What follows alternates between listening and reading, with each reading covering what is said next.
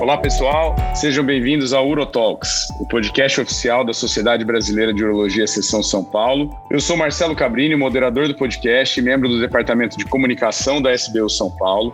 E é com grande satisfação que a gente retoma as atividades do ano de 2023 e já adianto que com muitas novidades. Vai ser um ano repleto de episódios inéditos, alguns com novos formatos que vem por aí, sempre com o intuito de trazer informação de qualidade para os nossos colegas urologistas e uma forma de atualização e estudo moldada para o perfil da sociedade atualmente, sempre sedenta por informações acessíveis e disponíveis no momento que conseguimos dentro da nossa correria diária.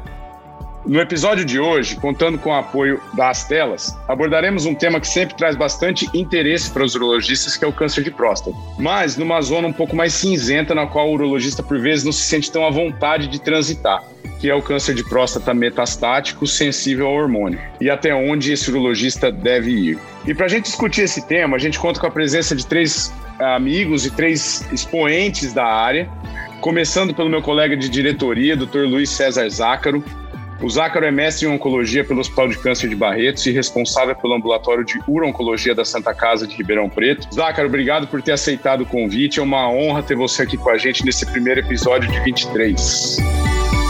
Imagina, Marcelo, para mim que é uma satisfação enorme participar do programa da qual eu sou audiência assídua, ainda mais com grandes pessoas ao meu lado aqui, acho que é uma discussão muito proveitosa para todos. Seguindo o nosso time, é, apresento também o Dr. Deusdedite Cortez Neto, colega de diretoria também, mestre em oncologia pelo AC Camargo Cancer Center e uro-oncologista da Rede Dor de São Paulo, dos hospitais Vila Nova Star e São Luís Itaim. Deusdedite, obrigado pela, pelo aceite. Eu que agradeço, Marcelo. Muito bom estar aqui de novo no, no Urotalks.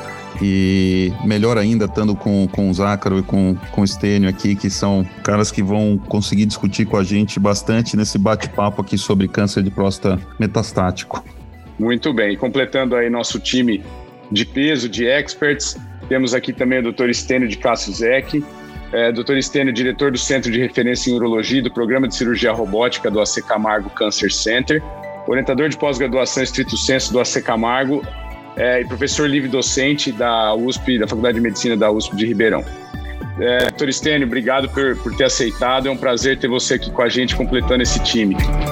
Bom, obrigado, Marcelo. Obrigado a todos. É sempre um prazer estar colaborando com esse BU. É, eu estava até no aquecimento, a gente tocando, batendo um papo, comentando né, que já há muitos anos a gente tem trabalhado em várias plataformas de ensino à distância, com áudio, com som, é, para o urologista ouvir nos momentos que ele está com, com, disponibilidade de tempo. Então, sempre é bom conversar com pessoas que estão iniciadas no assunto, numa linguagem um pouco mais tranquila, coloquial, e mostrar também que a gente tem dúvidas, tem perguntas, tem dificuldades no dia a dia da especialidade. Então, vai ser um prazer estar com vocês aqui. Muito obrigado. A gente que agradece.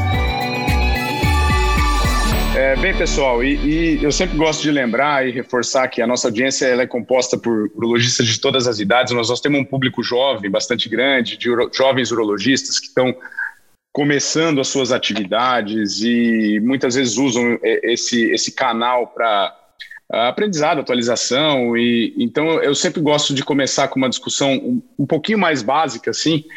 É, e eu vou pedir para o Zácaro já primeiro é, falar, porque quando a gente fala de câncer de próstata metastático, é, acho que é importante a gente lembrar que a gente se depara com dois cenários possíveis, né? Aquele câncer de próstata que é diagnosticado já metastático é, e o câncer de próstata que é inicialmente tratado com terapia local e depois se torna metastático como uma forma de recidiva. E a ideia é a gente discutir um pouquinho desses dois cenários e eu queria pedir para vocês, Zácaro, falar um pouquinho do diagnóstico novo, aquele cara que acabou de ser diagnosticado e já é é, metastático. A gente tem visto no, nos últimos guidelines, em alguns trabalhos, a, a, a, citação de que aparentemente tem um aumento da incidência do diagnóstico nessa fase, né? É, eu queria saber de você, assim, por que razão você acha que esse, essa, essa incidência de câncer de próstata metastático aumentou? É, é, na verdade, Marcelo, essa é uma ótima questão. Então, nós sabemos aí que a aproximadamente 80, 90% dos pacientes com câncer de próstata eles são diagnosticados com uma doença localizada, mas que atualmente em torno de 20, 10, 20%, dependendo da, da estatística que você leva em consideração, eles ainda são diagnosticados metastáticos. Né? É, isso, em partes, se deve a uma ainda a dificuldade de procura em alguns locais do médico, do urologista, para fazer os seus exames de rotina, e também algum grau de desinformação, vamos dizer assim, que foi propagada há algum tempo contra o, a, a utilização do exame do PSA, que foi um divisor de águas no, entre o diagnóstico da doença precoce para a doença avançada, vamos dizer assim. Acho que essas duas questões são muito importantes e se o Estênio e o Deus Dedite quiserem complementar, eu acho que acho que passa mais ou menos por aí. Eu acho que eu posso complementar. É, é, acho que a gente tem que lembrar quando a gente fala no, no aumento dos casos metastáticos de novo, a gente nunca pode esquecer nos últimos 10 anos aí, principalmente nos Estados Unidos, aquela recomendação do US Task Force em relação à dosagem do PSA e colocando isso, é, botando a classificação de nível de evidência mais baixo, fazendo com que muitos pacientes passassem aí anos e anos sem esse, essa triagem e a gente sabe que o câncer de próstata ele é uma buscativa, né?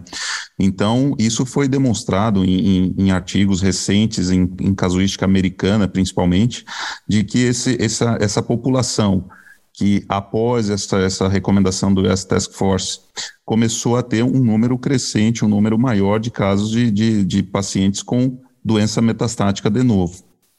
E a, isso fez até com que o US Task Force voltasse atrás na sua recomendação e colocasse aquela, aquela orientação de que isso deveria ser discutido com o paciente, a, a, a solicitação do PSA e do toque retal.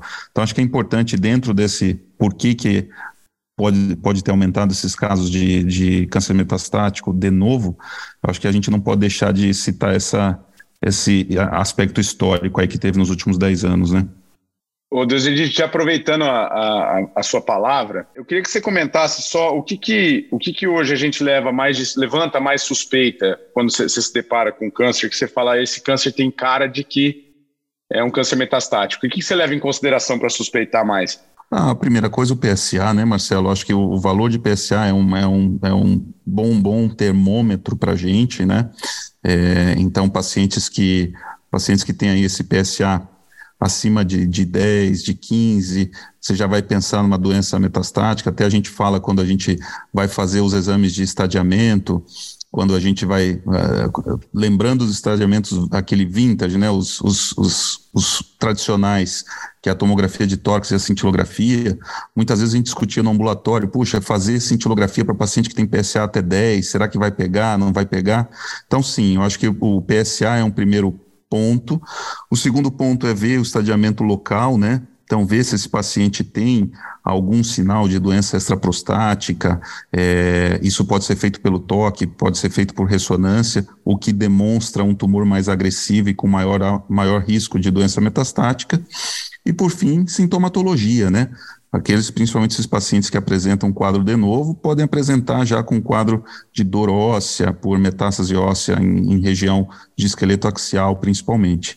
Acho que são esses principais pontos para a gente suspeitar da doença metastática, e óbvio que a gente vai falar aqui na sequência do, dos exames de estadiamento, né? Sim, certamente, certamente. Doutor Stênio, aproveitando a sua expertise de, de conduzir um centro tão referenciado, é, eu queria eu perguntar para o senhor em relação a, a, esses casos de diagnóstico de, de câncer metastático de novo. Uh, existe algum papel para o tratamento local nesses casos, quando você diagnostica? É, existe alguma, algum cenário onde, onde ela se encaixaria? Pois é, é, acho que esse tema rapidamente, só falando uma questão histórica, né? Eu vou lembrar para vocês, em 2004, 2005, na ICBU São Paulo, a gente coordenou no, no mandato do Dr. Aguinaldo, professor Aguinaldo Nardi, um estudo epidemiológico, perfil epidemiológico do câncer de próstata no estado de São Paulo, com 1.915 pacientes em várias cidades, todos os colegas da, da de São Paulo participaram. E já naquela época, a gente publicou em 2005, 2006, depois saiu o artigo, a gente já mostrava que os indivíduos SUS, em relação aos convênios de saúde suplementar ou particulares, e os negros em relação aos amarelos e brancos, apresentavam mais doença metastática eram menos submetidos a tratamentos locais. Então, isso é importante quando fala estadiamento, porque Às vezes, no mesmo dia, você vem no seu consultório privado e vê um sujeito com uma ressonância e o PSA de 3,5. Isso está num ambiente público, onde não vai ter ressonância e o sujeito não sabe explicar o que ele tem, ele está urinando mal, e HPD, HPD. Então, não pode se é, olvidar de fazer o toque. O toque, acho que ainda mais no cenário público, ele é muito importante. E, enfim, examinar o paciente, conversar, entender para chegar a isso. Mas vindo ao que você perguntou, é, o paciente que ele tem câncer de próstata metastático, de novo, o paciente metastático ele não vai ser curável. Então a gente conversa com o doente e explica que é uma doença crônica, ele poderá viver anos com isso e vai ter que ir trocando de tratamentos. No tocante ao tratamento local, uh, o que acontece? A gente fica muito tentado com essa história do paciente óligo metastático, óligo sintomático, fazer a cirurgia, por exemplo. Mas isso ainda hoje, no nosso ver, deve ser ficar restrito ao ambiente de pesquisa. Existem evidências que parece que o candidato bom a fazer uma cirurgia para doença metastática é a doença realmente óleo, com performance bom, com metástase é, local, tem aquele trabalho do Heidenreich que responde à hormonoterapia, mas não deve ser feito na prática clínica, porque nós não temos evidência para isso, pode virar um sobretratamento ao paciente. O que nós temos, tem trabalhos que sugerem que no paciente que tem que é oligometastático, você faz a, a radioterapia, faz a hormonoterapia, a privação androgênica, e você pode fazer uma radioterapia na loja prostática, mas não é uma radioterapia é uma dose curativa de 78, 80 graus. É uma rádio meio que remissiva, mas fazendo isso, tem um estudo grande do Reino Unido, se não me engano, que ele mostra que você aumenta o intervalo livre de recorrência, de progressão de doença, mas não interfere muito na sobrevida global. Então, nesse cenário limitado, de tumor metastático de baixo volume, menos de três, de quatro lesões ósseas, a radioterapia na, não é bem um tratar um primário, mas é, uma, um, é um tratamento no foco primário, parece ter algum benefício, e é um outra é análise meio que de subgrupo e tudo. Tem outros trabalhos que não mostram grande benefício. Só, só uma desculpa, já me estendi demais. Mas uma coisa é falar em tratar o câncer, né, holisticamente. Então, eu fazer algo no primário para ele viver mais. Mas a gente não pode esquecer que, às vezes, é, também no ambiente público, o doente chega muito sintomático, urinando muito mal, com hidronefrose e tal. Então, você vai fazer a privação androgênica e vão responder. Mas, às vezes, pode ser necessário fazer uma ressecção endoscópica, passar um J, quer dizer, tratar o primário, mas com intuito paliativo. Não vai aumentar um dia a sobrevida, mas vai dar qualidade de vida e melhor a possibilidade de ele responder aos demais tratamentos. Perfeito. Eu ia, eu ia fazer essa colocação, pedir para o senhor comentar exatamente isso, é, porque a gente não pode esquecer que esse paciente também pode desenvolver sintomas, né, Lutz, e aí ele, ele, apesar de não ser um candidato curativo, ele é um candidato a, a essa, ele acaba sendo um candidato a essa terapia. Ô Zácaro, e bom, vamos, vamos já passar para o tumor que recorre, que é aquele cenário mais dramático do PSA que sobe após o tratamento local, né? É, o que, que nesse caso específico, o que, que, te chama a atenção nessa recorrência do PSA é, para te levantar a bola sobre doença metastática? Só o, o PSA doubling time, o tempo que, que ele começa a subir? Como é que você, como é que você separa aí nos grupos possíveis de recidiva local para os de metastático? É, essa é uma questão recorrente né, no nosso dia a dia. Eu acho que você tem múltiplas variáveis que têm que ser levadas em consideração e o que a gente não gosta de ver nos pacientes são os chamados bad features, né? características ruins. Uh, um PSA que, que acende muito precocemente após a cirurgia, menos que 12 meses, uh, margens positivas, principalmente margens com ISUP elevado, doença, a doença tratada com característica mais agressiva, o PSA Dublin Time é um excelente marcador prognóstico, quando ele é maior do que 12 meses, 15 meses, 18 meses, quanto maior ele for, melhor é, e quanto menor ele for, pior é a doença. Uh, eu acho que é uma soma de variáveis que a gente vai adicionando nesse quebra-cabeça e estabelecendo aquele paciente que tem mais critérios desfavoráveis daqueles que têm menos critérios desfavoráveis, e para aqueles com mais critérios desfavoráveis, a gente tende a ser mais agressivo também, tanto em termos de tratamento que a gente vai propor para ele, quanto às vezes em termos até de, de investigação que a gente vai propor para esse paciente uh, em exames de estadiamento. Isso pode ser levado em consideração até para a gente escolher qual o exame que a gente vai propor para esse paciente para investigar melhor essa recorrência. Ô, Deus Edith, aproveitando essa bola que o Zácaro levantou, que não foi combinado, eu juro, mas é, eu ia falar realmente da investigação, e você também tinha falado sobre isso, que a gente discutiria mais adiante. É, em que momento nessa situação aí você decide investigar e com o que, que você começa de exame? Você vai para o tradicional? É, hoje, hoje em dia ainda os guidelines recomendam o tradicional, cintilografia, ou como é que você conduz aí?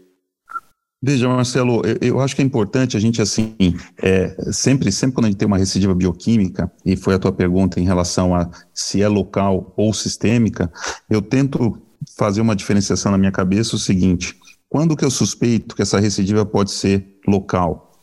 É, quando eu tenho aquele paciente que eu fiz uma prostatectomia radical e ele fez uma margem, uma margem comprometida, principalmente com, com, com um Gleason mais alto nessa margem comprometida, e, e um paciente que eventualmente é, tendo, tendo, perdão, é, com essa margem comprometida, eu penso mais em local. Quando é sistêmica, eu penso nesse PSA doubling time, ele geralmente é um PSA doubling time com, com menor, com maior velocidade, né, menos de 10 meses, é, aquele paciente que tem margens livres, mas, por exemplo, tinha uma invasão de vesícula seminal ou tinha um Gleason muito alto na peça, um Gleason 9, um Gleason 10, você já pensa para esse paciente mais numa, numa investigação sistêmica, né, uma metástase à distância, quando ele aparece com a com a recidiva bioquímica, ou até quando ele não zera a doença, né? Como é que eu investigo esse paciente? Se eu estou pensando mais em, em, Acho que hoje o padrão, assim, é, o, o, exame que eu mais utilizo para os pacientes, dentro, dentro da possibilidade dos pacientes, é o PET, porque a gente consegue pegar um, um, um, uma, o local dessa recidiva de maneira mais precoce. A gente sabe que o PSA até 0,5, esse PET vai ter uma, uma positividade aí de 48%, 50%, que não é muito né? Mas se vier positividade, se, se, se, brilhar no PET, a gente sabe exatamente onde está essa recidiva. Especificamente quando eu penso em, em, em PET para suspeita de recidiva local, eu tento usar o PET de PSMA, mas com ligante de flúor, porque ele não tem tanta captação na bexiga. Então eu, eu vejo mais a, a, a, recidiva ali na região da próstata. Quando eu penso em sistêmica, eu já vou para o PET PSMA com galho Tá? Então, quando eu penso em recidiva sistêmica, se eu não tiver a possibilidade de fazer um PET para o paciente, eu acho que a gente tem que. O primeiro exame é fazer um exame local. Acho que a ressonância vai muito bem para a gente ver se tem algum, algum, um, algum nódulo ali na região da, da, da área prostática, da, da, prostatectomia, ou, eventualmente, na, na cadeia linfonodal, se tem um linfonodo aumentado ou não, se foi feito a linfadenectomia estendida ou não, a ressonância daria informações locais importantes para a gente na ausência do PET de PSMA. Perfeito. É, doutor Estênio, e uh, uma situação que uh, acho que todo mundo considera dramática para a gente, para o paciente, é a situação do PSA é, em ascensão, é, onde o, a, o, exame de imagem não detecta nada, né? o não de, a imagem não detectável. É, esse caso, em algumas situações, é, é, é, considerado iniciar um tratamento, mesmo quando se não identifica essa imagem? Como é que, como é que se conduz esse caso dramático do PSA que sobe e não se vê? Você está falando no cenário de recidiva bioquímica ainda. Tô... É recidiva bioquímica, exatamente. Então, é, eu, o paciente que, que, que, o PSA ultrapassou 0,2, técnica, né, pós-prostaté, a gente entende que é uma uma recidiva, ou NODIR mais dois pós-rádio. Então, uh, tinha estudos que falavam, passou de 0 a 2, leva 12, 6 anos para ter metástase, mais 6 para falecer se não tratar. Mas tem estudos que mostram que não é bem assim, vai depender quem é recidiva precoce, quem tem histologia desfavorável, etc. Doubling time, o paciente que ele tem Gleason maior igual a 8, vesícula ou linfonodo, que fale antes de um ano e meio, e o doubling time é menor de 10 meses, é menor que 6, ele é chamado de fenótipo letal, você tem que tratar correndo. Mas, enfim, o que eu costumo fazer, eu não peço exame de imagem, eu examino, toco, porque às vezes você pode, é raro, mas às vezes você acha um nódulo de um centímetro na loja, na anastomose na loja, e aí vai mudar um pouquinho o jeito de fazer radioterapia, porque vai ter que dar um boost ali. E às vezes o radioterapeuta, por exemplo, ele não quer que você comece a privação androgênica, porque senão a massa some, ele não planeja. Então eu acho que ah, eu gosto de fazer o toque, pelo menos a primeira vez, a maioria não vai apresentar nada. Uh, eu já vi alguns pacientes ficarem 0,23, 0,25 e não sair disso, demorar muito. Então, eu gosto de tratar o paciente a partir de 0,3, 0,4. E o PET também, eu só costumo pedir acima disso, porque abaixo disso talvez o paciente vai ter um custo, e mais do que o custo, se ele puder pagar sem dor no bolso, uma frustração de não achar nada. Então, eu gosto de pedir o PET 04, por aí, nesse sentido. E o PET é um auxiliar. Nós publicamos um estudo na Secamargo é, com 58 ou 60 pacientes de risco intermediário com recidiva bioquímica. E nesse cenário, o PET foi muito importante, porque ele conseguiu separar quem tinha doença local e quem tinha doença sistêmica. Então, ele pode ajudar. Uh, mas então, tendo o PET, ou nesse cenário que está baixo, 0,4, 0,5, os exames habituais não mostram nada, tomografia e cintilografia, eu trato como recorrência local, como fizemos muitos anos. Então, radioterapia de loja prostática. Se você vai fazer radiação de cadeia linfonodal, uma pergunta em aberto ainda, né? Mas o que a gente sabe hoje, se ele tinha uma histologia mais favorável, o ISUP 1 ou 2, e o doubling time maior que 10 meses, você pode fazer radiação pura no paciente, na loja prostática. Se ele já tem o SUP 3 ou maior, o doubling time curto, menor que 10 meses, vale a pena adicionar 6 meses de é, hormonioterapia, ADT, então, algum análogo RH, junto com a rádio. No paciente que é, fez radioterapia e tem uma recidiva bioquímica, você vai poder selecionar ele para um tratamento local, mas discutir com ele a morbidade, que disfunção erétil, estenose, incontinência pode ocorrer, e os melhores candidatos a fazer terapia de salvamento são aqueles que têm histologia favorável, cujo tumor era favorável a ser operado antes da rádio, que não tem o PSA acima de 10, não tem o ZUP acima de 3 e o doubling time menor que 10. É, tem doente velhinho, o doubling time longo, que você não precisa resgatar, você pode acompanhar, a gente às vezes esquece disso, então controla a ansiedade dele e da família. Então acho que basicamente é isso. E tem um outro cenário de PSA começa a dobrar, não resistente à castração, não metastático, mas a gente pode comentar depois isso, né? Se faz imagem ou não. Maravilha, gente. Bom, é, acho que chegou o momento da gente entrar aí na questão do tratamento. É, e antes de, da gente falar de, de opções, Ácaro, é, eu queria que você comentasse agora com. É, é, é, é, muito claro e evidente aí que o, o PET PSMA ele, ele, ele tomou lugar aí na, como exame para determinação de, de, de quando a gente vai fazer e como a gente vai fazer, e ele permite que a gente classifique, aí a, a, a, ele ajuda muito a gente a classificar nas metástases de grande volume e de pequeno volume. Né? Eu queria saber de você a importância que isso tem nesse momento do diagnóstico de um câncer de próstata metastático para a gente definir tratamento. É, é, é, fundamental. Eu diria que é fundamental você conhecer uh, o, o volume de doença com que você está lidando. Né? Isso implica, inclusive, em tratamento que você vai propor para esse paciente. É, a maioria dos estudos definiu, é, fez essa definição de doença óleo, não, é, não tem uma definição de doença óleo metastática, mas existe uma, doen uma definição bem clara de alto volume, né? E essa definição foi dada pelo estudo Charted, que é o estudo que associou a quimioterapia com o bloqueio hormonal no câncer de próstata hormônio sensível, tá? Metastático hormônio sensível.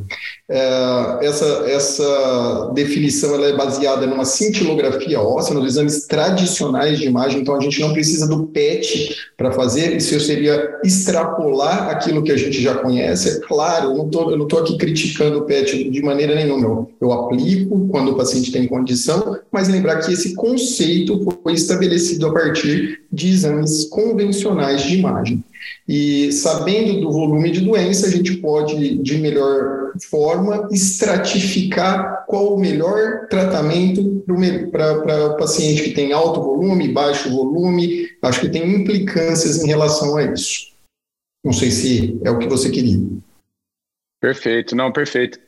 É, acho que é importante a gente frisar o porquê definir né, o alto volume e o baixo volume.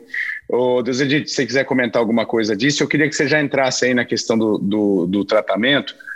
É, bom, a primeira linha de tratamento, primeira opção de tratamento acaba sendo bloqueio mesmo, né? Acho que é legal você frisar isso aí. É, e eu queria ouvir como é que você, vocês costumam começar.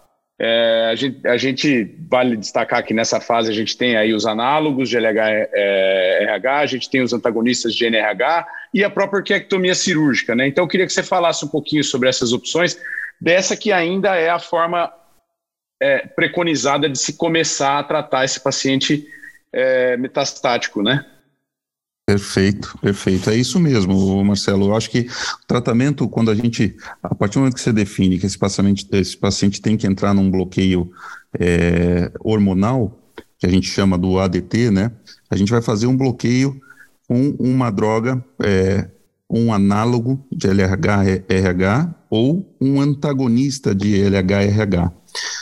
E também pode fazer com, como você falou, lembrou muito bem que é importante, com a orquiectomia. Então, dependendo do paciente, dependendo da situação do paciente, você pode muito bem começar o seu bloqueio com a orquiectomia, que é, que é o bloqueio cirúrgico, mas sabendo que aí você não vai pensar em intermitência para frente ou não. Se você opta por uma droga, a gente tem aí as principais drogas, que é a gozerelina, a triptorelina, que a, a diferença entre elas basicamente é, é, a aplicação, né? Então, uma é subcutânea, a outra é, é intramuscular, e você tem as doses mensais e trimestrais.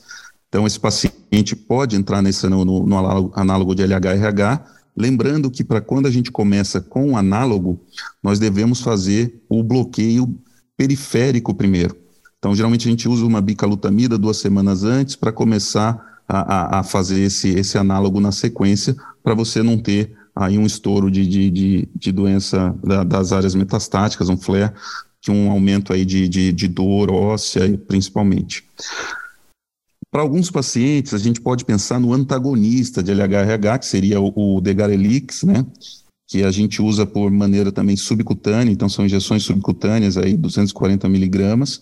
E esse, esse Degarelix, é, você não precisa fazer o bloqueio, né? Você não precisa fazer o bloqueio periférico, não tem esse flare.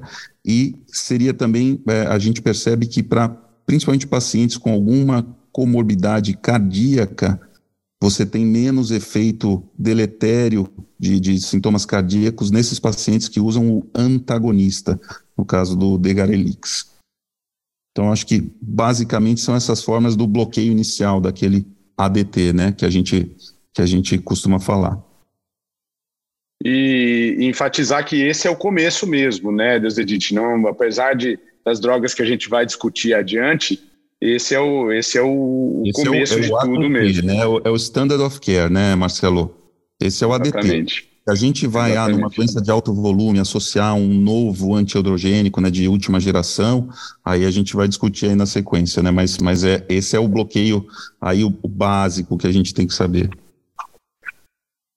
Exato. Bom, e, e o, o, o Zácaro até citou o Charter, e do Charter, do Stampede, de, depois de uma sequência de estudos aí, vieram trazendo drogas novas. Também, né? O, o, o, Latitude, só, só terminando aí do Latitude, que tem um outro conceito, né? Que é doença de, de, de, de alto risco, né? Que é do, do, se tem doença, se tem doença visceral, se são mais de três lesões e se tem um Gleason maior ou igual a oito, né? O Charter ele fala mais em volume e o Latitude fala mais em risco, né? O, o estudo da biraterona. Da biraterona, exatamente.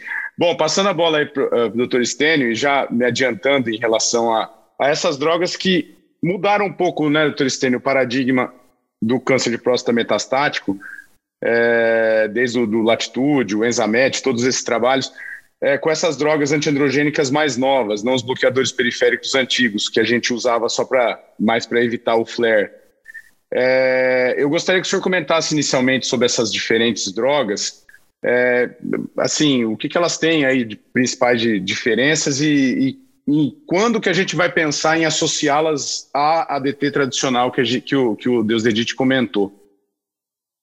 Ok, é, então, é, o cardápio está aumentando, né? E parece que é uma minoria de pacientes que vão poder ser tratados só com a privação androgênica, só com a ADT. Então, conforme o volume de doença deles, você vai complementar com alguma coisa, por exemplo, de repente a DT, a rádio, como já falamos, ou essas novas drogas.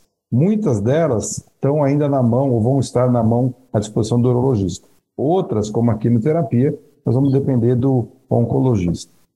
É, eu acho que o melhor cenário para você escolher as drogas seria num cenário de multidisciplinaridade, quando você puder discutir o caso com um oncologista, com outros colegas, radioterapeutas e tomar a decisão colegiada, mas nem sempre isso é possível. Então, nós temos, assim, é, a, o, o, tradicional, que foi o, o charter, né, que você é, empregar o docetaxel a cada três semanas no paciente com alto volume, e foi muito impactante tudo isso. Às vezes a família está muito desesperada e quer começar logo o remédio, mas alguns oncologistas comentam que, na verdade, o melhor é você castrar primeiro, esperar um mês, seis semanas, porque você melhora o metabolismo do quimioterápico renal se você entrar depois com a quimio e já teve algum grau de apoptose. Então, isso é uma, uma sugestão que, que é bom colocar. Então, a gente tem, tem a ideia de quando é um tumor muito diferenciado, muito feio, muito agressivo, com muita carga visceral, a gente tem a impressão que dar a químio junto com a DT é melhor que a DT com hormonioterapia de segunda geração. Mas até o ponto que eu sei, as evidências não mostram grandes diferenças. Então vai depender um pouco de uma escolha compartilhada. Em termos de efeitos colaterais, sempre é mais agradável para o paciente ele receber a privação com hormônio de segunda linha do que ir direto para químio. Então a gente vê que na maioria das vezes a gente tem que sempre entrar com os novos antiandrógenos e deixar a químio para o segundo momento, exceto casos dramáticos, casos com histologias ruins, com, com, com diferenciação, por exemplo, neuroendócrina, pequenas células, que é o tipo de químio, alguns casos dramáticos, você dá até carboplatina. Então, a gente pode entrar à semelhança do latitude, pode entrar com, com a biraterona, por exemplo, mas a urologista vai ter que tomar o cuidado de ver se o paciente tem a condição financeira de adquirir. Todas essas drogas têm um preço bastante significativo. Então, se a fonte pagadora dele permite, ele permite tomar o remédio e consegue tomar. São geralmente quatro comprimidos por dia de todas as medicações, né? E, e se ele der a biraterona, por exemplo, ele vai ter que tomar o cuidado. Um paciente que tem insuficiência cardíaca, arritmia, pode não ser um bom candidato. Um paciente de diabetes de difícil controle, porque ele tem que tomar cortisona. A gente tem que dar a biraterona com a prednisona 5 ou 10 miligramas e falar para ele comer uma banana, porque precisa repor o potássio que ele simula um grauzinho de ciência adrenal, precisa checar as funções hepáticas nas primeiras semanas, então você precisa ter um tempo para fazer isso. É possível fazer ou ter um clínico que te ajude nisso. Nas demais drogas, é, com, é ler a bula e conhecer indicação contra indicação. E, e isso eu falo muito para os residentes. Você pode dar anticolinérgico para todo mundo, de muscarínico? Não. Se tiver glaucoma de ângulo estreito, não pode. Né? Se tiver isso, não pode. Então é a mesma coisa. Então o indivíduo tem história de convulsão é, talvez não seja o melhor remédio da, da, da porque ela atravessa um pouquinho a barreira, entendeu? O paciente tem história de rastro cutâneo, a APA pode ter alguma, aumentar o risco para isso, etc. Então, uh, elas têm uma ação parecida, resultados similares, né? Essa, a, APA, a enzalutamida, é, a posologia é muito simples para a gente, como dar o comprimido, precisa de grandes controles laboratoriais, então é uma coisa que o urologista pode fazer, mas ele precisa olhar para o ser humano que está lá, o paciente, ver que comorbidades que ele tem, quais as, as intolerâncias, quais as medicações que ele toma e checar na bula. Tá? Eu acho que quem lida com uro-oncologia, está mais iniciado, está bastante apto a fazer. Todos os urologistas saberem isso de cor, é, é, eu acho que é, não é, não é a, a, a realidade, mas é como eu falo, todo urologista tem que saber fazer uma cisterna radical ou um transplante renal, nem todo mundo está treinado. Eu não sei fazer transplante, pediatria, urológico, mas ele tem que saber a hora de indicar um transplante, a hora de mandar fazer uma cistectomia. Então, se a gente souber, não é difícil cuidar dessas drogas, não é difícil manejar, devemos fazer. Se tivermos alguma dificuldade logística, porque tem locais que o urologista não consegue prescrever por várias questões, né? Então, que ele saiba o momento e caminho para o especialista. Mas é assim que eu enxergo. E se ele for fazer química, ele vai precisar do auxílio de um colega. Se tiver outra coisa que é bom checar nesses doentes, lembrar da saúde óssea. Então, todo idoso que vai iniciar a DT, principalmente se ele é um grande fumante, se ele tem um peso corpóreo muito baixo, se ele usa corticoide, ele já tem risco de osteopenia, osteoporose, que é raro em homem. Mas eu sempre gosto de, antes do ADT, não é obrigatório, mas pedir uma densitometria coluna e fêmur. Porque se ele tiver é, osteopenia importante, osteoporose, que é muito rara, você tem que instituir medidas para isso também. Então, enxergar o paciente como um todo. E às vezes ele está urinando muito mal, você não pode esquecer de dar um alfa-bloqueador para ele, por exemplo. Até a sexualidade, embora estão castrados, Os pacientes às vezes têm uma vida sexual, precisam ter uma ereção, é, às vezes a droga oral não funciona, mas ele não vai botar uma prótese, ele, você pode oferecer uma terapia intracavernosa, isso é uma coisa que não se discute muito. O paciente está com câncer, ninguém. Às, às vezes a pessoa de ver se ele está urinando bem, se ele tem algum interesse sexual e coisas do tipo. Ô Marcelo, só complementando isso que o professor Steiner falou, acho que a, a, palavra que tem que ficar aqui em relação ao paciente com câncer de próstata sensível à castração metastático é que, para a maioria das, dos pacientes, a gente tem que intensificar o tratamento. De que forma que a gente vai fazer isso é caso a caso. Né? Então, existem os pacientes que vão se beneficiar da quimioterapia, e acho que ele já, o Dr. Stênio já citou os critérios, que aí seriam os critérios de alto volume. Existem os pacientes que vão se beneficiar da viraterona com o corticoide, que são esses pacientes, igual o Deus Edith falou, de alto risco, né? E existem os pacientes que vão se beneficiar de usar enzalutamida, apalutamida, e até os pacientes que vão se beneficiar de uma coisa mais recente, que é a terapia tripla, né?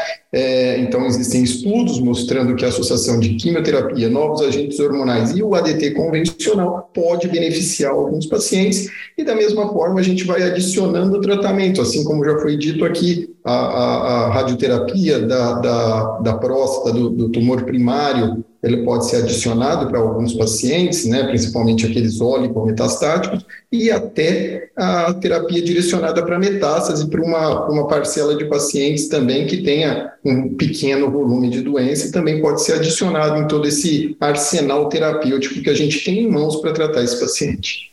É, e, e, reforçar que a gente não tem estudo head-to-head comparando esses, né, esses, essas drogas, né, Zácaro? Então a gente vai mesmo se adaptando à característica de cada paciente, mais ou menos isso, né?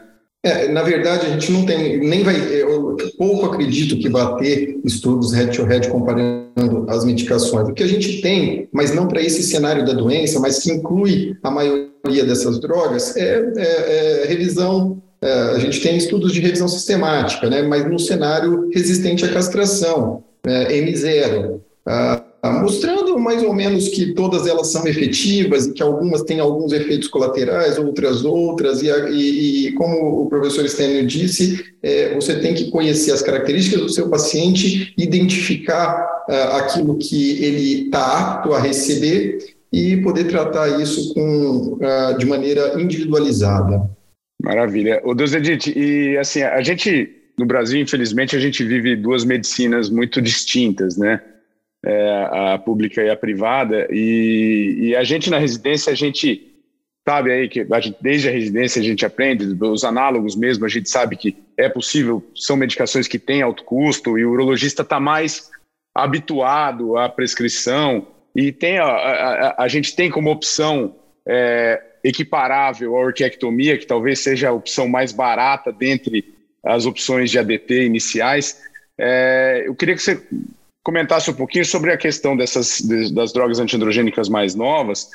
É, como que é essa questão da, da cobertura? O, o, existe acesso a essas medicações? O doutor Estênio comentou sobre os, os, planos de saúde cobrirem, eles cobrem geralmente essas medicações. Como é que funciona o acesso a elas?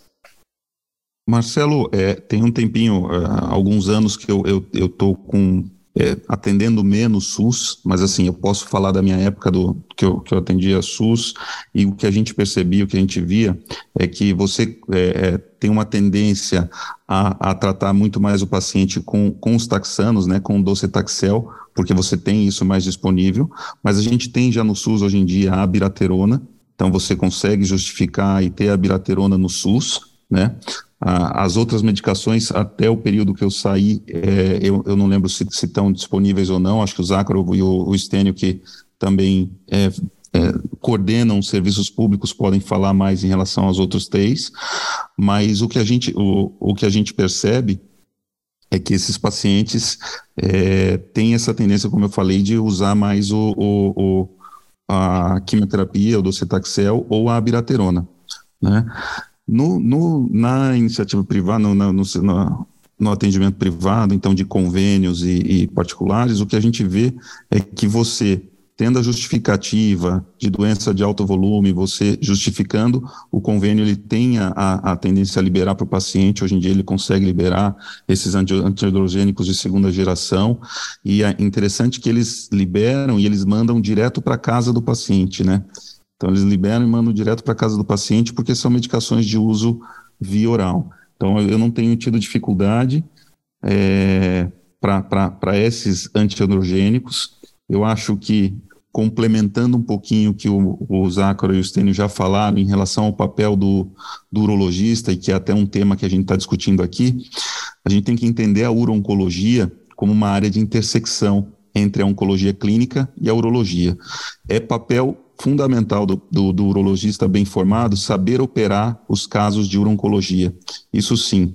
No acompanhamento da doença clínica, eu acho que a parte hormonal, do bloqueio hormonal, também está muito mais relacionada, está muito mais ligada ao urologista do que especificamente ao, ao oncologista clínico. Por, por tradição, por natureza, o urologista ele sabe fazer o bloqueio, ele sabe acompanhar os, os, Talvez a biraterona seja um pouquinho mais difícil, porque tem a questão da, da reposição do, dos corticoides por causa da, da, da, da, diminuição da função adrenal, mas, mas os antiandrogênicos periféricos, eu acho que o urologista consegue manejar muito bem. Passou dos antiandrogênicos periféricos, falou em, em, em, em, em radiofármacos, falou em, em, em, quimioterapia, aí eu acho que é importante entrar a abordagem multidisciplinar. Então, é um time, um, um, um, time, um tumor board, onde, onde a gente possa ter o médico nuclear, onde a gente possa ter o oncologista clínico, são, são fundamentais para que a gente possa personalizar ainda mais essa, essa oncologia para o paciente.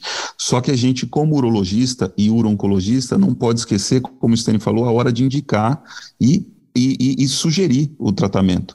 Então, por exemplo, hoje em dia, quando a gente vai personalizar a medicina, a gente está falando até agora aqui de antiandrogênicos periféricos, falou um pouquinho de quimioterapia, mas a gente tem, por exemplo, inibidores de PARP.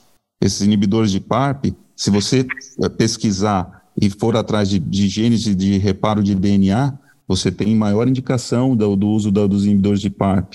Se você tiver um mismatch repair, você está pensando mais numa imunoterapia, em acrescentar mais uma imunoterapia para o paciente. Hoje caiu um pouquinho em desuso, mas, por exemplo, a gente tinha até pouco tempo a, a variante ARV7 do receptor de androgênio, onde você definiria se era melhor o paciente seguir na linha do taxano, né, da quimioterapia com, com docetaxel, ou se era melhor ele ir para um antiandrogênico periférico. Então, acho que o urologista, dentro do contexto de urologia, ele tem que estar muito é, antenado no quais são as possibilidades que ele pode ofertar para o paciente dele. Não que ele vá tocar aquele tratamento, porque, como eu falei, quimioterapia, é, radiofármacos, eu acho que é, sai até um pouquinho do escopo. Eu falo por mim, é, a gente está muito no dia a dia, na cirurgia, fazendo cirurgia, e aí quando você tem que ter uma atenção maior em, em efeitos colaterais dessas medicações, talvez você peque um pouquinho. Não, acho perfeito. E eu destaco mais uma vez a importância da gente levar essa informação mesmo, porque é, quando, esse, quando a gente joga o, esse cenário para o urologista geral, é, ele está parando cada vez mais cedo de acompanhar esse caso, né? Ele está ele tá parando cada vez mais cedo e abrindo mão desse paciente cada vez mais. E acho que é, é importante que o urologista siga. É, é, a gente não pode esquecer que o oncologista clínico também tem o especialista em oncologia e o não especialista. Então a gente vê muito oncologista clínico que não sabe como começar um, um, um tratamento específico para câncer de próstata metastático. Então eu acho que é, é, é realmente uma área de intersecção e ambos, ambos não só oncologista clínico, urologista, mas as outras especialidades, principalmente medicina nuclear, tem que estar bem antenado em todas as novidades. Sem dúvida. É, doutor Estênio, o senhor tocou num ponto é, lá atrás sobre intermitência. É, eu queria que o senhor comentasse um pouquinho sobre isso. É, o, o, como é que o senhor escolhe os candidatos para essa intermitência? O senhor escolhe baseado na doença inicial ou baseado na resposta? Como é que o senhor é, é, opta por esses pacientes? Porque é uma tendência cada vez maior, principalmente quando a gente vai olhar de uma forma mais holística aí a, a, questão dos efeitos colaterais, pacientes jovens que querem manter sua sexualidade, retomar sua vida é, pensar na qualidade de vida. Então, é, muitas vezes você já começa a, a, o tratamento já pensando na intermitência, né? Como é que o senhor conduz esses casos em relação a isso? Como é que o senhor seleciona esses casos? É, essa é uma pergunta também de difícil resposta baseada em evidência, né?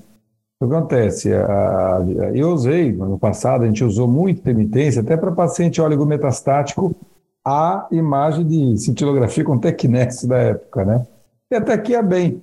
Mas depois que vieram esses estudos do latitude, do, char, do charter, latitude, etc., você vê o quanto que você acrescenta de sobrevida, 15, 17 meses sobrevida mediana e tal, né? É, quanto mais intensivo o bloqueio dos andrógenos, é, algo mais do que ADT repercute muito importantemente nas taxas de sobrevida, eu perdi um pouco assim um, um ímpeto de de ficar fazendo intermitência em paciente metastático. Não ser um óleo metastático, que está devagarinho, que a doença progride muito lento.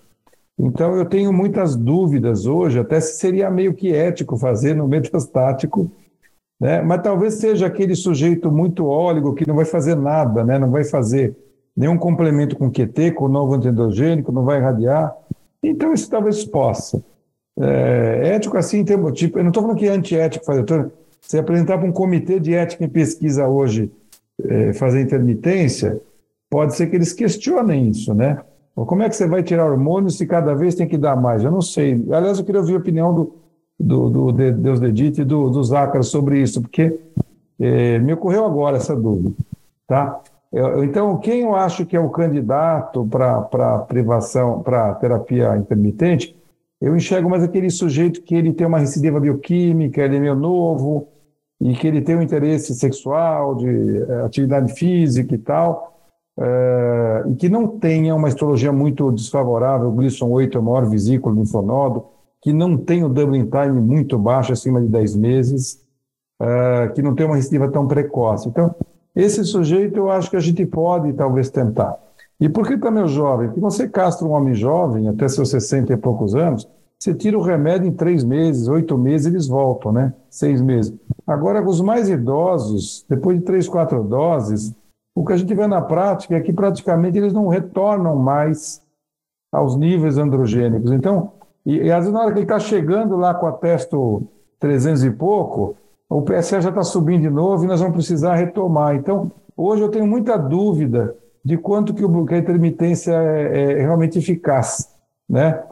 Então, eu, eu sendo mais simplista, que já enrolei demais aqui, eu acho que eu só fico meio animado a fazer ah, o cenário de recidiva bioquímica hoje, um óligo, muito óligo, que é jovem e que tem o doubling time amigo, vamos dizer assim. Não sei o que, que os dois... Eu gostaria de escutar do, do, do Zaca, Edite, que se eles pensam diferentes. E até de você, é, Cabrini, que você não é uro-onco, né? Mas você tem um conhecimento, você, você entende de sexualidade mais que a gente, né? Então, como é que você enxerga? Agora eu vou devolver para você também. Eu vou começar respondendo, porque eu, eu, sou o que menos eu sou o que menos sei de uro-onco, então eu vou começar respondendo.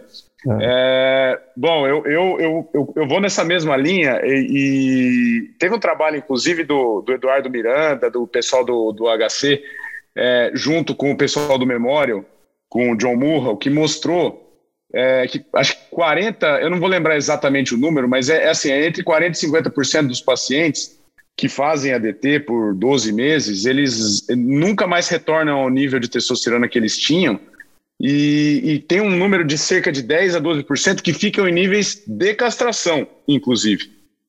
Então, realmente, é, é, é, é complicado você pensar em intermitência, mas eu vendo, pelo, vendo pelos olhos de um andrologista, é, obviamente que, quando possível, a gente vai discutir com o uroonco, com o oncologista, dentro dos critérios de segurança, né? Mas, mas eu, eu, eu concordo que é num, num, paciente metastático, e eu não vou nem entrar na questão do BAT aqui, porque senão a gente precisa de outro podcast, né? Mas é, é, eu, tô, eu tô falando só do, da intermitência pura mesmo é, é, complicado, né? Você conversar sobre um paciente metastático e falar que você vai parar o bloqueio e deixar a doença evoluir. E vocês dois, o que, vocês acham aí? Eu concordo com o professor Stênio, eu acho assim, ó, eu acho que o, papel da intermitência hoje é para recorrência bioquímica e eu vou mais além. É, é, para algum tipo de recorrência bioquímica, aquela recorrência bioquímica que a gente chama de recorrência bioquímica de baixo risco, vamos dizer assim, que não é um Gleason mais alto, que tem um PSA doubling time mais uh, elevado, talvez para esse paciente até a hormonioterapia intermitente possa ser interrogada, tá? Talvez para esse paciente o melhor seja até observar e não entrar em nada, né? Então, a minha linha de atuação da, da hormonioterapia intermitente é para aquele paciente que ele não quer só observar, tá? Então a gente vai discutir os prós e os contras de se fazer um bloqueio intermitente, um bloqueio hormonal numa recorrência bioquímica de baixo risco, sem evidência de metástase. Acho que cabe essa discussão se você tem algum benefício ou não de bloquear esse paciente. Isso é muito discutível na literatura. E uma vez bloqueando, acho que esse sim seria o candidato ideal para eventualmente você manipular alguma intermitência, porque a gente não sabe nem se realmente tem benefício de fazer a hormonioterapia para esse tipo de paciente. Eu já encaro na prática, é, eu só penso em intermitência, o Stênio acho que definiu bem, é aquele paciente assim, que você não vê nenhum sinal de doença de alto risco, né? Então, aqueles, aqueles sinais que a gente fala, uma recidiva precoce, ou então um PSA doubling time menor do que 10 meses, um Gleason sem ser um Gleason alto, aquele cara que operou com Gleason baixo, não tem um doubling time muito alto, ele tem, ele tem um, um um, uma recidiva tardia e um PSA que, que você diga assim, ó, não, é, e, e, ah, e um detalhe, que esse paciente tenha a, a, a, o desejo sexual de, de, de é, com a sua vida sexual é, muito, muito forte, né? Então ele, ele quer continuar, ele quer ter hormônio. A gente sabe que não é fácil ficar sem hormônio. Então, para esse paciente que não tem nenhum sinal daquele famoso clone letal que o Stênio comentou, é, daquela doença agressiva, eu ainda acho que a intermitência é, tem, tem um, um, um, certo papel. Eu, eu fico muito ansioso na, na literatura para que a gente possa discutir também é, fazer intermitência dos novos antiandrogênicos, né? Será que a gente vai poder um dia fazer essa, essa, essa intermitência, ou seja, manter o ADT e assim, ah, os novos antiandrogênicos está tá com muito efeito colateral. Será que eu posso parar por um tempo eu já vi paciente optando por fazer é, ADT mais quimioterapia, porque ele não queria ficar dois anos, três anos em bloqueio hormonal. E ele discutiu com a gente em tumor board e ele quis fazer o, o, o, as aplicações do ocetaxel e terminar ali. Ele disse: Eu prefiro sofrer mais agora do que ficar dois, três anos em bloqueio hormonal.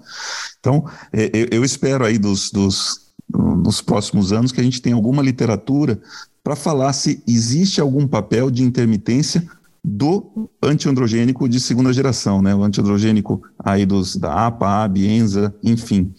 E só para conceituar aqui, Marcelo, o que você falou do BAT, eu acho que talvez muitos que estejam, estejam nos escutando não saibam, né? Eu acho que tá, você está falando da, da terapia bipolar antiandrogênica, né?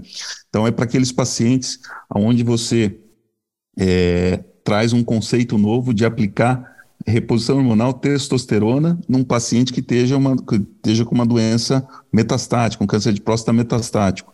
Mas é naquele conceito de você tem um, um, uma exuberância tão grande, uma avidez tão grande de receptores androgênicos em membrana que já estão todos mutados, que a hora que você joga, dá uma descarga de testosterona em cima desse paciente, você faz um down regulation desses, desses receptores e você melhora o status clínico do paciente. Então, só para a gente contextualizar o BAT, né, o Bipolar uh, uh, anti, uh, Androgen Therapy.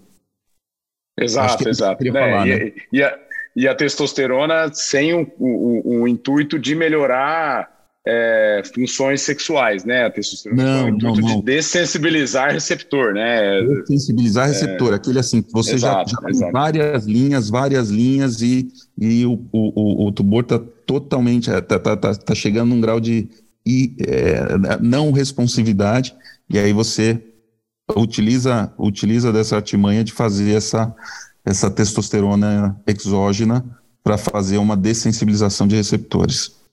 Maravilha. Bom, a gente está chegando no fim, aí eu, eu, eu queria começar a falar um pouquinho sobre questões de perspectiva futura aí. Eu vou aproveitar você, Deus Edith, só para você comentar uma coisa que também eu, eu, acho que foge um pouco da realidade do, uro, do urologista geral, o oncologista mais familiarizado com isso, mas eu acho importante, da mesma forma que nós, urologistas, temos que saber quando entrar com essas drogas, é, mais até do que se vai usar, entrar com essa ou com essa, mas quando entrar, a questão do te, da, do, do, dos testes genéticos, né, pra, pra, nesse cenário do tumor metastático. Eu queria que você comentasse assim, quando que nós temos que pensar em fazer isso aí? Então, é, é, é para tratamento, eu acho que o primeiro teste que a gente tem que conversar é o Decipher. O Decipher é um teste que eu gosto muito, só que no nosso dia a dia ele ainda é muito caro e muito inacessível para o nosso paciente. Né? Mas o Decipher, por exemplo, ele tem, ele te ajuda muito a identificar aquela doença de, de, de, mal, de, de comportamento agressivo. E ele ajuda também na definição da radioterapia pós-recidiva bioquímica. Então, se você vai fazer a radioterapia ou não vai fazer, você tendo um Decipher é, é positivo de alto risco, que a gente chama, você tem, você tem muito mais substrato para para indicar aquele tratamento para o paciente. Especificamente para os bloqueadores antiandrogênicos, o Decipher não ajuda tanto para você definir.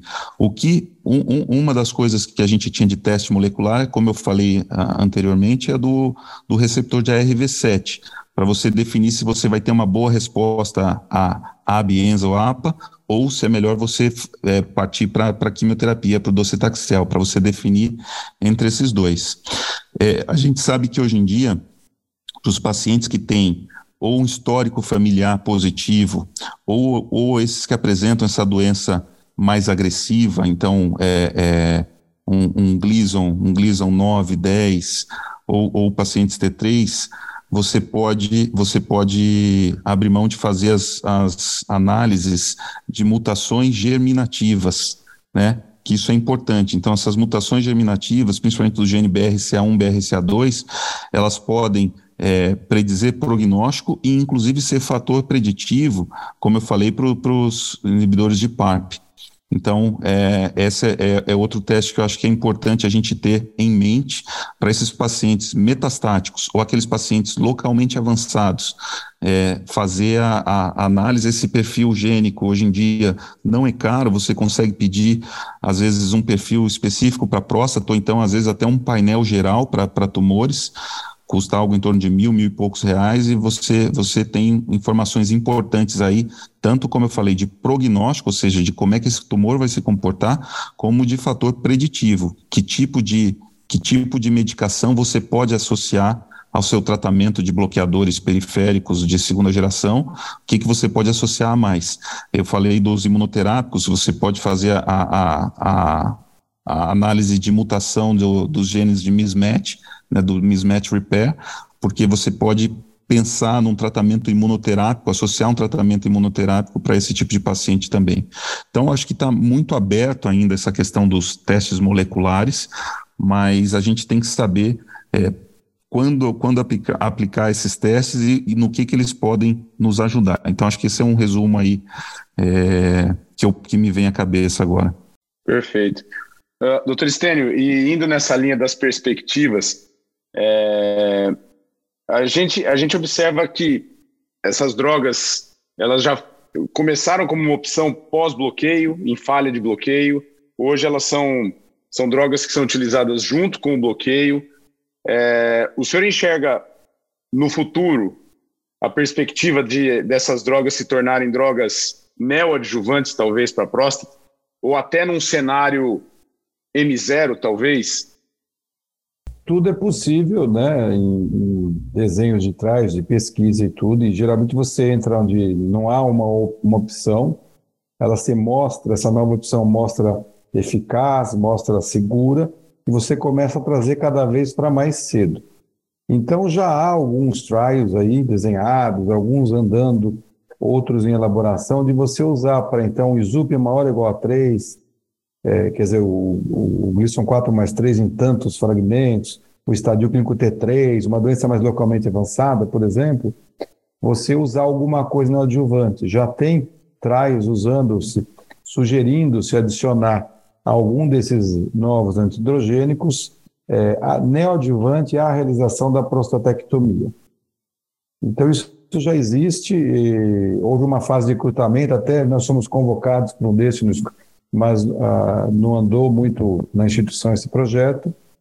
Então, assim, é, nós temos, eu acho que pode valer a pena, mas depende muito. Uma coisa realmente é um T3 avançado que invade feixe, que você vai ter que fazer uma cirurgia muito exacerbada, vai levar o feixe embora, e a disfunção sexual vai ser já associada ao tratamento, sem dúvida. A outra coisa, às vezes, pegar um ISUP 4, 3, né? Um Glisson 7, 4 mais 3, um pouco mais de fragmentos, tudo. Às vezes você faz um esforço danado para fazer a prostatectomia e preservar a função sexual do paciente. E se você levar uma neoadjuvância com, com uma baixíssima, quer dizer, privá-la de andrógenos a níveis muito baixos, provavelmente ele pode ter um ganho oncológico, mas eu não sei se ele vai ter um ganho funcional da questão sexual da recuperação. Talvez ele não responda mais. E aí, e nesse modo, eu enxergaria, se pensar no desfecho funcional, não só no desfecho oncológico, seria legal um outro braço, né? Que nunca vai ter, eu acho, é, um braço não fazer, mas a hora que essa pessoa falhar lá na frente desse remédio, será que ia ter algum benefício? Então, mas nós estamos vendo chegar, tem um braço do Stampede agora, de recidiva bioquímica, eu não, não lembro dos, de todos os detalhes, mas recidiva bioquímica muito agressiva, com histologia desfavorável, de curto, que já se sugere alguma coisa de entrar com privação, rádio, algum antihidrogênico. Não sei se alguém tem informação aqui mais completa, né? Mas já entrando com três drogas de uma vez só, trimodalidade. Então essas coisas vão chegando, e vão estar disponíveis em algum momento. A chave vai ser selecionar o caso e o paciente ideal para cada uma dessas. Zacaros, quer, é, eu queria então, ouvir sua percepção em relação a isso. Sim, é o seguinte, é, é, o que acontece é, é neoadjuvância para cirurgia ainda está engatinhando. Existem estudos, como o professor Stênio disse, vários estudos tentando uh, definir quais seriam os critérios que mostraria que essa neoadjuvância com os novos agentes hormonais foi efetiva, né? Doença residual mínima, por exemplo, é, ausência de tumor PT0 na peça, depois. Então, existem alguns critérios, isso está tá em estudo.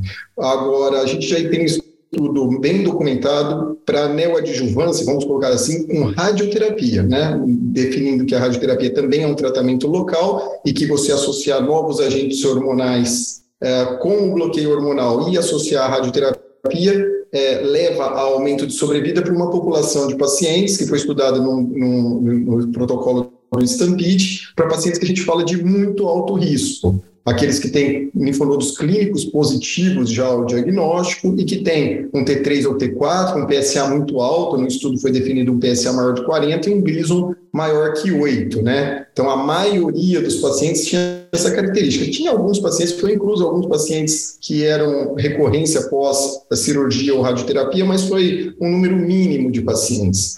É, e o que esse estudo mostrou é que quando a gente adiciona a biraterona com prednisona e uh, bloqueio hormonal à radioterapia para essa característica específica de pacientes que são M0 na, na, no seu estadiamento com exames convencionais de imagem, uh, você tem um ganho de sobrevida né, global. É, o, o, esse, esse estudo ele foi base para ter mudança de, de guideline da EAU. Se você pegar o guideline da EAU desse último ano, você existe essa recomendação para prescrever dois anos de abiraterona associado com radioterapia e da próstata e da POV em comparação com ADT para pacientes que têm doença linfonodo positiva ou esses fatores de risco que a gente citou anteriormente. Com relação à cirurgia, a gente ainda não tem uh, esses dados. Eu acredito que provavelmente uh, a gente vai ter, vai ter, uh, mas ainda não está tão maduro quanto os resultados com, com a radioterapia. Ô Zaco, só uma coisa que eu acho que eu fiz uma confusão. Esse, esse do Stampede é para doença primária, não é para recorrência, né? Trimodalidade. É para doença primária. É para doença primária. É, tem alguns casos de recorrência, tem mas é um coisa, né, muito tá pequeno de pacientes. A grande maioria é para esses tumores de muito alto risco, já é, localmente avançado ou com linfonodo positivo clínico, com métodos convencionais de imagem. Falar em perspectivas futuras para o tratamento do câncer de próstata, é, eu acho que a gente vai ter um ganho muito grande com inteligência artificial, sabe?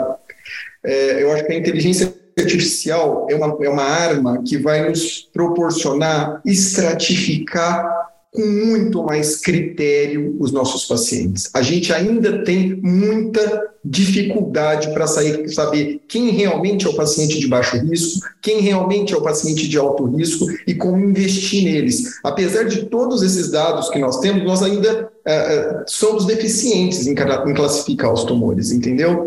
E eu acho que com a inteligência artificial a gente vai ter um, uma, uma ferramenta muito maior para poder congregar todos esses dados e definir para a gente qual é melhor paciente para a gente tratar mais agressivo e qual é o paciente que a gente pode ser mais condescendente, vamos dizer assim. Perfeito. Deus Edith, quer dar sua impressão? Não, só em relação à neoadjuvância, eu acho que a gente é importante lembrar é, que, que realmente, se você pegar a literatura, você não tem, não tem respaldo para você ter um ganho oncológico de sobrevida com a neoadjuvância. A gente não tem essa prova ainda. Mas nós, como urologistas e que acompanhamos toda a doença, a história natural da doença da próstata, se você tem um caso de um paciente localmente avançado, que não tenha metástase, e que você sabe que a cirurgia dele ele vai ter um, uma chance maior dos efeitos colaterais pós-cirúrgicos, eu não sei se, se, se é, o porquê não pensar numa neoadjuvância, sabe? Eu particularmente penso assim, eu acho que a neoadjuvância ela ajuda na ressecabilidade da doença. E a gente sabe que você diminuindo, diminuindo o tumor, você tem menos efeito, você pode ter menos efeito colateral na cirurgia, e uma coisa mais importante, você tem menos chance que esse paciente evolua com complicações locais desse tumor. Hidronefrose, sangramento, retenção urinária. Então, nós, como urologistas, a gente tem que é, sempre ressaltar esse ponto. Porque se, se pensar só do ponto de vista oncológico, é, a única coisa que a gente tem de tratamento local com, em, em, em cenário oligometastático, a gente já falou aqui, foi o braço do Stampede, né? Que a gente tem alguma coisa de análise de subgrupo mostrando uma, um, um ganho de sobrevida, né? Mas foi com radioterapia. Agora, a cirurgia é um tratamento local também.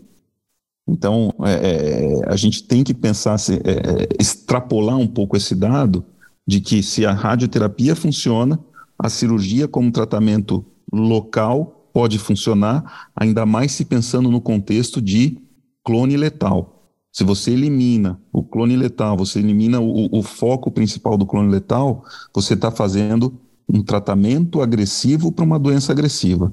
Então, acho que a neoadjuvância, nós temos que pensar um pouquinho mais como urologistas nessa questão de ressecabilidade, principalmente na doença localmente avançada, que, gente, que, que, que num contexto de oncologia isso não é muito pensado, só se pensa em sobrevida. Eu vou fazer aqui um contraponto, poder dito, porque assim, não temos de dar um downstage, enxugar o tumor e facilitar a ressecção, esses dados não são nem um pouco novos. Nós temos desde os anos 80 o trabalho do solo, e tem 23 traios que fizeram adjuvância, e o tumor realmente, o índice de margem positivas foi muito menor. É, não, não, me lembro de complicação, acho que não, não, mudou muito, mas não teve benefício sobre vida global, livre doença, mas com endpoints da época, não sei endpoints de hoje. Então, o que acontece? A ideia, sim, raríssimos casos eu já fiz uma vez ou outra, é, para poder operar, um caso que por algum motivo não pode irradiar, né? É, então, os remédios de nova geração talvez promovam, promovam uma de redução menor ou igual à castração, que a castração diminui 30%, 60%. Então, na questão da técnica, eu não sei se vai mudar muito do que a gente já conhece há décadas. A questão é o seguinte: eu acho que só vai valer a pena você induzir o paciente a ter custo, a fonte pagadora, ter custo com drogas que têm um custo maior e eventualmente uma maior toxicidade metabólica, sexual, etc., o similar também, não sei se é maior, estou achando aqui, né? Se ele lograr bons desfechos oncológicos e se ele lograr bons desfechos é, é, funcionais também. Então, aí, nesse sentido é que eu acho que a gente precisa esperar os traios para responder para a gente, né? Enfim, é, mas é, é, é, acho que aqueles casos T4 difíceis, eu olho sempre para a Clínica Maio, que antes do PSL operava T3, T4, é, enfim, às vezes abriu o reto, estruturava, o doutor, o, o, o ex-presidente Sibila de Minas, como é que chama, meu Deus, o Corrado, ele fazia na Clínica Maio. Ele conta que naquela época eles faziam isso. E depois fazia hormônio errado. Então pode ser que tenha lugar sim, mas no, no book, na doença muito avantajada, né? Só, só uh, colaborando aí com o pessoal, existe até um estudo de fase 2 que está publicado no European, que é o Arnil, que avaliou o uso da palutamida associada com o Degarelix, né? Uh, e operaram esses pacientes, todos pacientes de alto risco, né? Mas o grande, a grande questão que cabe na discussão desse, desse estudo, desse trial, é, de fase 2 é que o endpoint deles é um endpoint que a gente já conhece, como o professor Stênio falou, que é ter diminuição de estadiamento, ou doença residual pequena, ou doença residual mínima, né? A gente não tem nenhum estudo ainda que, que justifique a gente usar um tratamento de tamanha, uh, de tão dispendioso uh, e que tenha benefício de sobrevida global, que é o que a gente busca uh, nesses, nesses tratamentos, e principalmente quando a gente está lidando com uma droga de tão alto custo, né? Eu acho que nós vamos ter, é como cistectomia, que a gente usa químio, que é pesado e tal, e, e vale, o problema é que precisa provar, né? Precisa provar. Exato. E, e, até provar assim, qual seria a diferença de tirar a próstata e depois dar o remédio? Mudaria, não mudaria? Dizer, são estudos de difícil desenho, mas eu sei que tem trás andando. É, tal, é, é, você está inibindo a, a via androgênica muito melhor que com uma castração. Então pode ser que beneficie. Eu não estou falando que não que não, não, não tem cabimento. Tem cabimento. Agora a gente precisa ver é, como a gente precisa de dados mais robustos, o senhor Como aquele trabalho do Heidenreich, que, que, que é né, também é um fase quase dois, né, 23 pacientes oligometastáticos, que ele dava, dava a, a gocerelina, três meses, e quem o PSA caía para baixo de um, né, e estabilizava, é, ele operava. Teve resultados interessantíssimos. É, mas isso é num cenário metastático, né, e é uma fase 2, não é isso? Não é fase 3 ainda. Isso. Então, provavelmente nós vamos ter daqui a alguns anos resposta desses traios, né? É que a questão da rádio é diferente na radiobiologia, né? Quando você faz a castração, você induz a apoptose, morte celular e a irradiação, a, a hormônio, a privação androgênica é agonista do efeito da rádio, ela otimiza a rádio, né? Na cirurgia ele vai facilitar a técnica. Às vezes também na época passada se discutia que causava muito reação inflamatória. Então, tudo isso tem que ser visto. Quer dizer, vai ter que ter um fase 2 para dizer sobre segurança e complicação e os fase 3, né? Eu acho que. Mas há perspectiva para isso, né? Sem dúvida. Muito bom, pessoal. Uh, infelizmente, a gente tem tempo curto uh, e o assunto é extremamente extenso. É, é possível a gente fazer mais uns três, né? Podcasts sobre o assunto, com certeza. Mas a ideia do podcast que era trazer essa informação, essa realidade, essa atualidade para o urologista. Eu acho que a gente conseguiu trazer um pouco. Eu acho que o objetivo é tentar trazer o urologista para essa fase do tratamento, que muitas vezes o urologista estava abrindo mão. É, e eu acho que a gente pode ter um panorama do tema da, do câncer de próstata nessa fase. Eu acho que vocês foram excepcionais aí na discussão. É, foi uma grande honra ter vocês aqui no Urotox. É, eu vou passar aí a palavra para vocês para as últimas considerações e para e para dar tchau para todo mundo. E eu agradeço muito, começando pelo professor Estênio. É, obrigado pela disponibilidade e pela participação. Foi uma grande honra é, ter o senhor aqui com a gente. Muito obrigado, a honra toda minha de estar com vocês, ver pessoas aí que estão à frente desse Deus São Paulo, estão trabalhando firme para a nossa querida sociedade, né? E que encontra tempo para estar se atualizando. E, e, a gente vê como a gente conhece tão pouco de tudo isso, né? E eu acho que a conversa que nós temos, muitos nossos ouvintes, urologistas, quando sentam para conversar um caso com os amigos, têm as mesmas perguntas.